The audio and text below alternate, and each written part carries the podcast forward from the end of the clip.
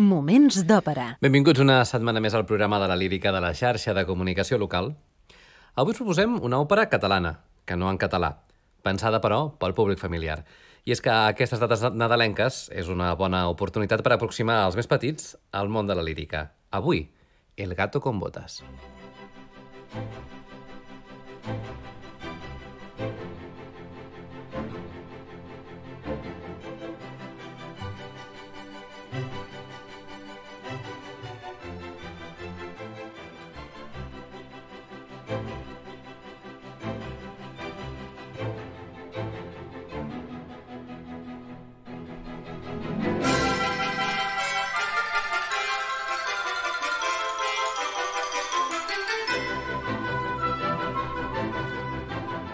Moments d'òpera amb Albert Galzeran. El gato con botas és una òpera en un sol acte i cinc escenes, amb música de Xavier Montsalvatge i llibret en castellà de Néstor Luján, tot i que basat en el conte homònim de Charles Perrault. L'estrena va ser al Gran Teatre de Liceu un 10 de gener de 1948. Pel que fa als personatges principals, el gato, el gat eh, protagonista, l'interpreta una mezzo-soprano que el sentirem avui en la veu de Marisa Martins. Antoni Comas serà el responsable d'interpretar el molinero, un paper per tenor. La princesa és un rol aquest per soprano que en la gravació assumeix Isabel Monar. I el rei és la part que interpreta el baríton Enric Martínez Castignani, mentre que l'ogre és un paper per baix, en aquest cas el barceloní Stefano Palacci tots ells dirigits pel mestre Antoni Ros Barbà amb l'Orquestra Simfònica del Gran Teatre del Liceu i del segell Columna Música. De les tres òperes de Montsalvatge, hem de recordar que les altres dues són Una voce in off, que està escrita en italià i de l'any 1962, i Babel 46, escrita l'any 1968 i estrenada al 2002, El gato con botas, tot i ser un dels seus títols de joventut, és una de les que més es representa, tot i que ocasionalment i normalment adreçada a un públic infantil, ja que es tracta del clàssic de Perrault. Pel que fa a l'argument, ens situem ja per començar el quadre primer. El pobre moliner es lamenta pel fet que no hagi heretat res més que un trist gat el qual, amb el qual no pot fer altra cosa que seguir amb la seva misèria. El gat, però, el consola suplicant-li humilment que, en el cas que li respecti la vida i li doni unes botes, una espasa d'os i un barret de noble, aconseguirà, diu, per a ell fortuna, un regne i la mà d'una graciosa princesa. El moliner accedeix finalment a complaure els desitjos de la petita bèstia que ha aconseguit consolar-lo en la seva desgràcia. Antoni Comas és el moliner i Marisa Martins, el gat.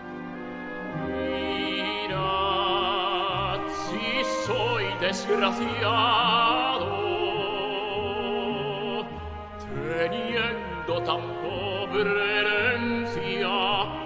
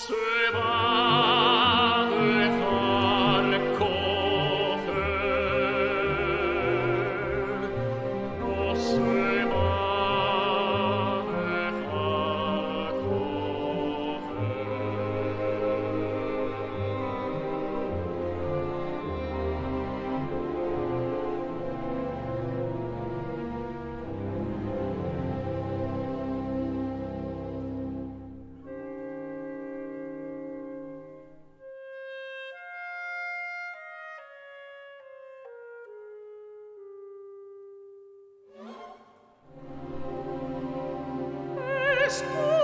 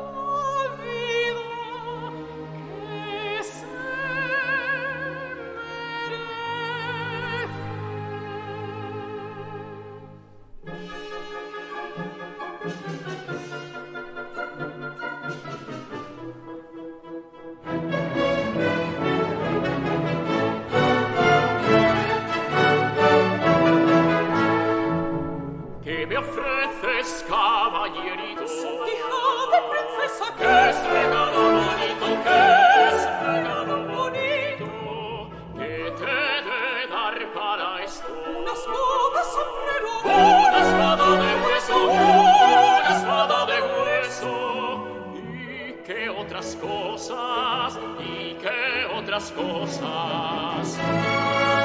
Capito verrà so, e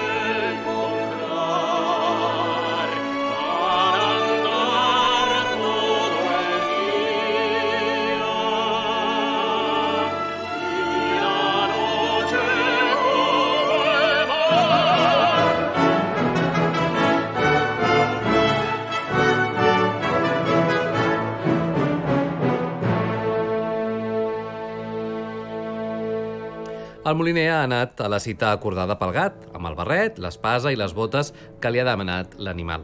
El gat canta de lluny una alegre cançó demanant la seva nova indumentària i tot seguit el moliner li dona. No triguen a aparèixer el gat vestit amb unes altes botes. El moliner contempla estrany la primera part de les seves gestes que consisteix tan sols en caçar uns conills que el gat posa al seu sarró. De nou, Antoni Comas és el moliner i Marisa Martins, el gat. No sé qué querrá hacer mi gato con capa carmesí con una espada, ni sé cómo podrá calzar las botas y ponerse un sombrero con la pluma grana. Qué animal más extraño, con su voz de mujer. Y con su modo de hablar quizás sea una maga de las que salen en los cuentos de los niños y viven en el hogar dentro las llamas. Fin, aquí está la capita grana que robaba un joven rubio que volvía cantando muy borracho a su morada. El sombrero lo he cogido del perchero de la taberna y además hice la espada puliendo el hueso de un caballo que de muermo murió la otra semana.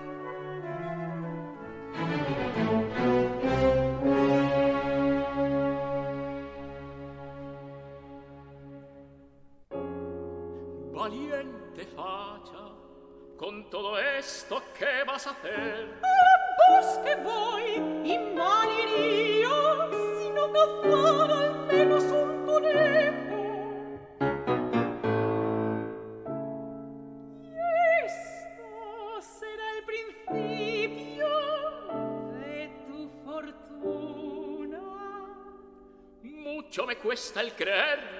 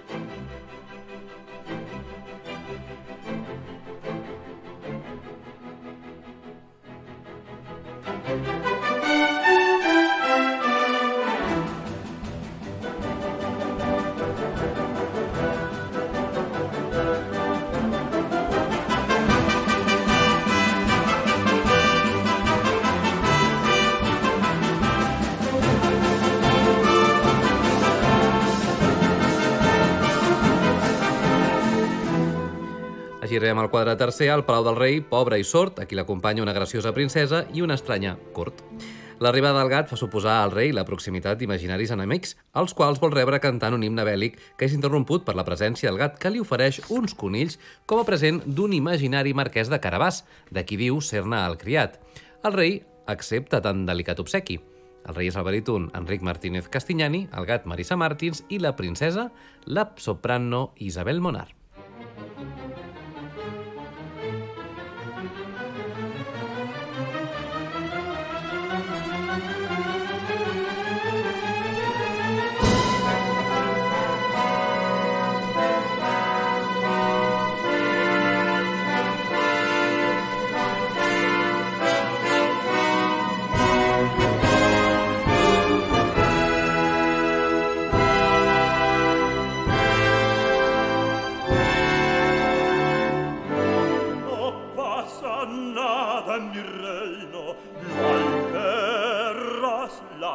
Paz firme.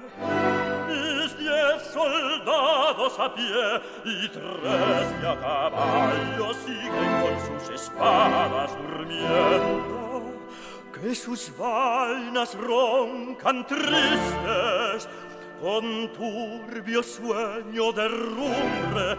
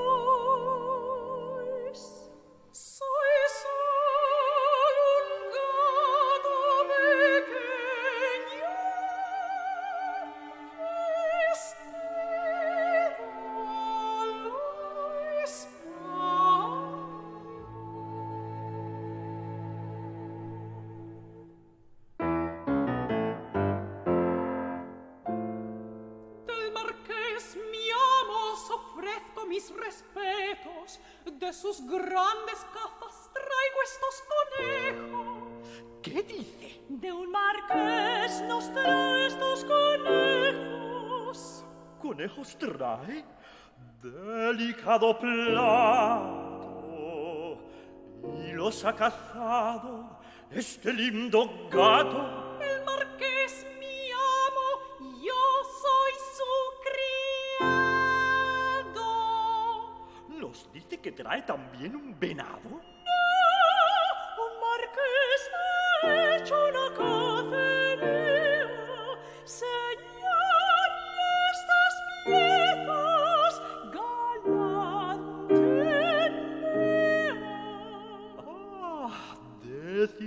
Marqués que muy obligado me tiene su afecto. Está a vuestros pies, para él amaros es el único precepto.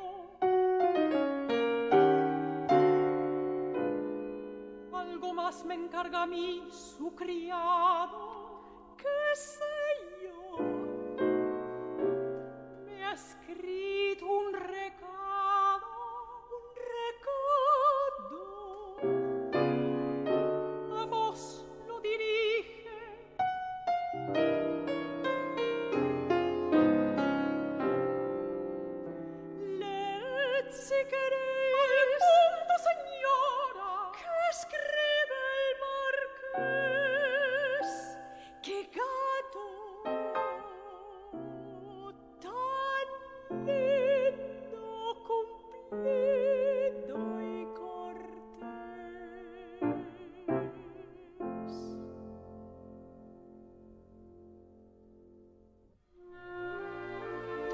Després d'entregar els conills al rei, que ha acceptat de bon grat, el gat diu a la princesa que per ella porta un missatge en què el seu amo li declara el seu encès amor.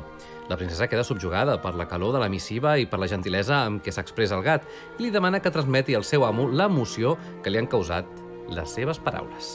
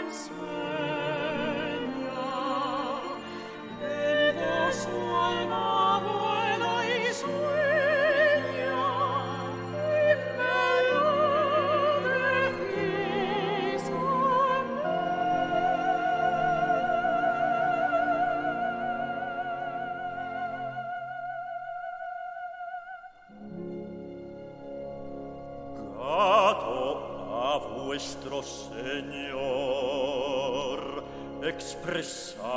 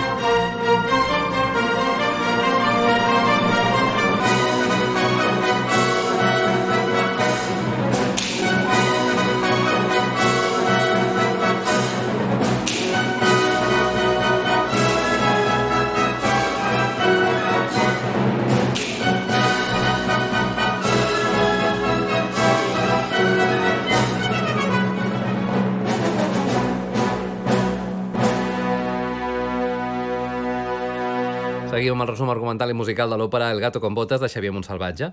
Ens situem novament al bosc. El gat exigeix del moliner que es llenci al riu.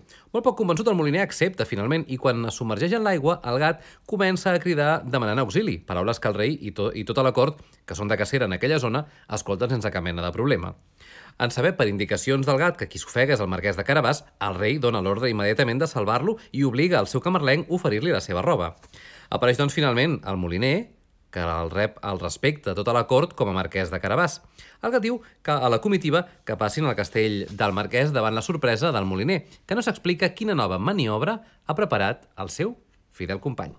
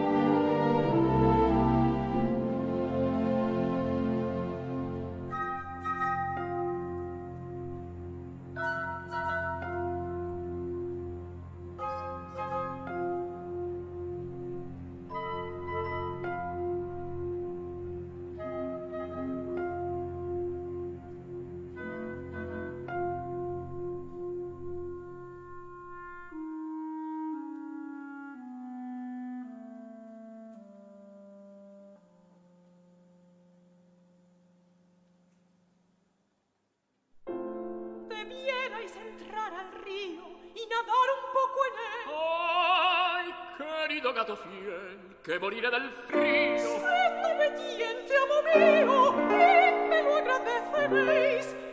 Hemos de esperar al rey que viene con la princesa por el viejo caminito verde con flores pequeñas.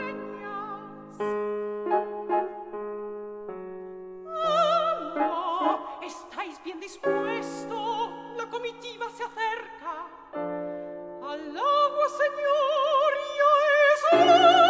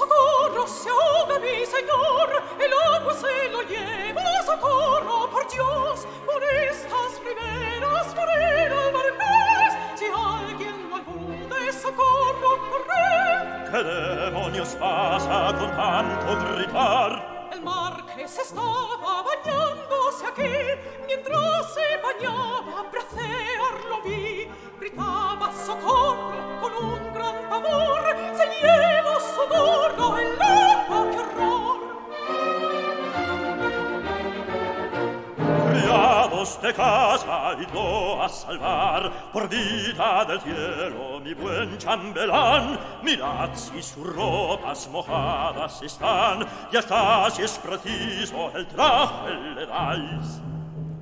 Y ti que esperáis estúpido azote siempre papamoscas como un monigote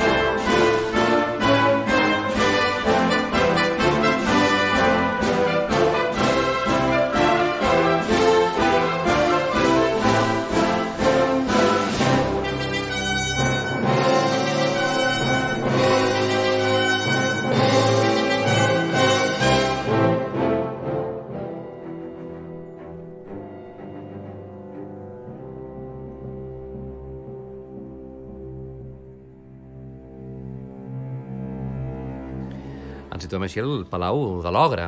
Aquest monstre de tres ulls i cinc peus està perplex per la gossadia del gat, que ha aconseguit introduir-se als seus dominis i es disposa a menjar-se la petita bèstia quan el gat tempta el seu orgull demanant-li abans unes demostracions del seu poder. Davant la seva insistència, l'ogre accedeix a convertir-se en lleó, després en ocell i, finalment, en ratolí. El gat aprofita per abraonar-se i matar-lo. Marisa Martins és de nou al gat, mentre que Stefano Palacci, l'ogre.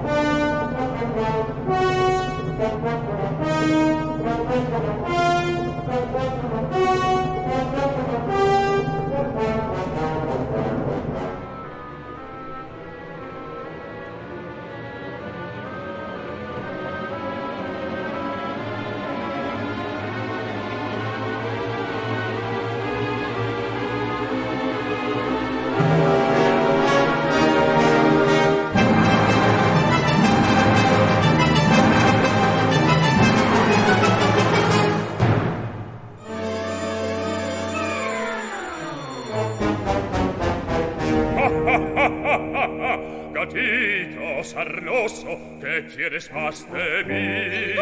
No, canario, os podéis convertir. Con necias dudas osas proferir. ¡Ja, ah, ja, ah, ja, ah, ja!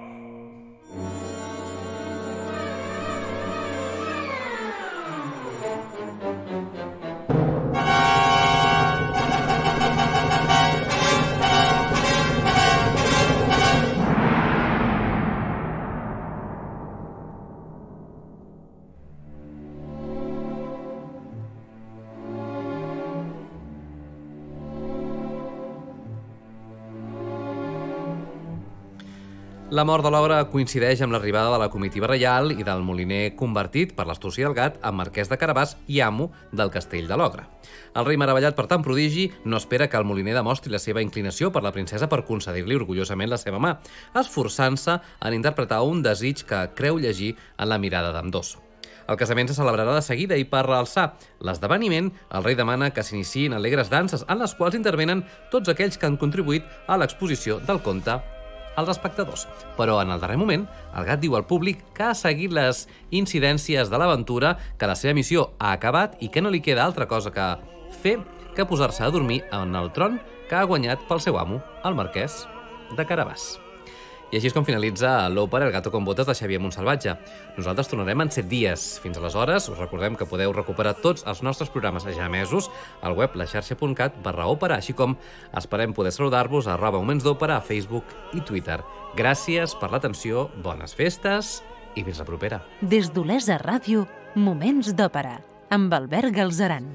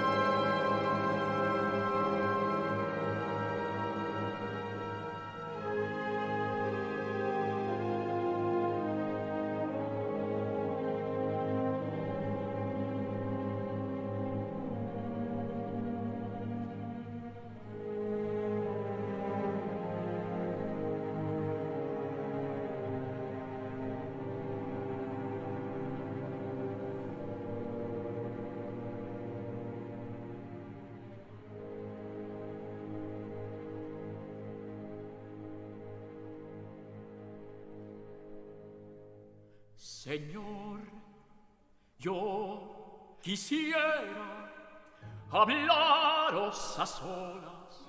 ¿Eh? ¿Qué dice?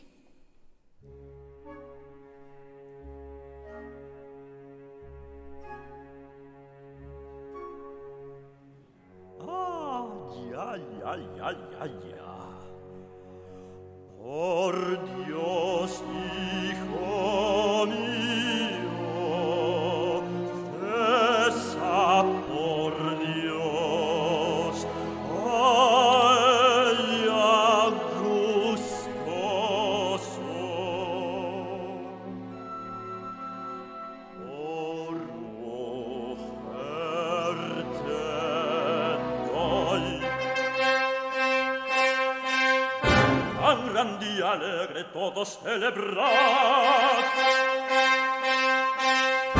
Con bailes de bodas, músicos tocad.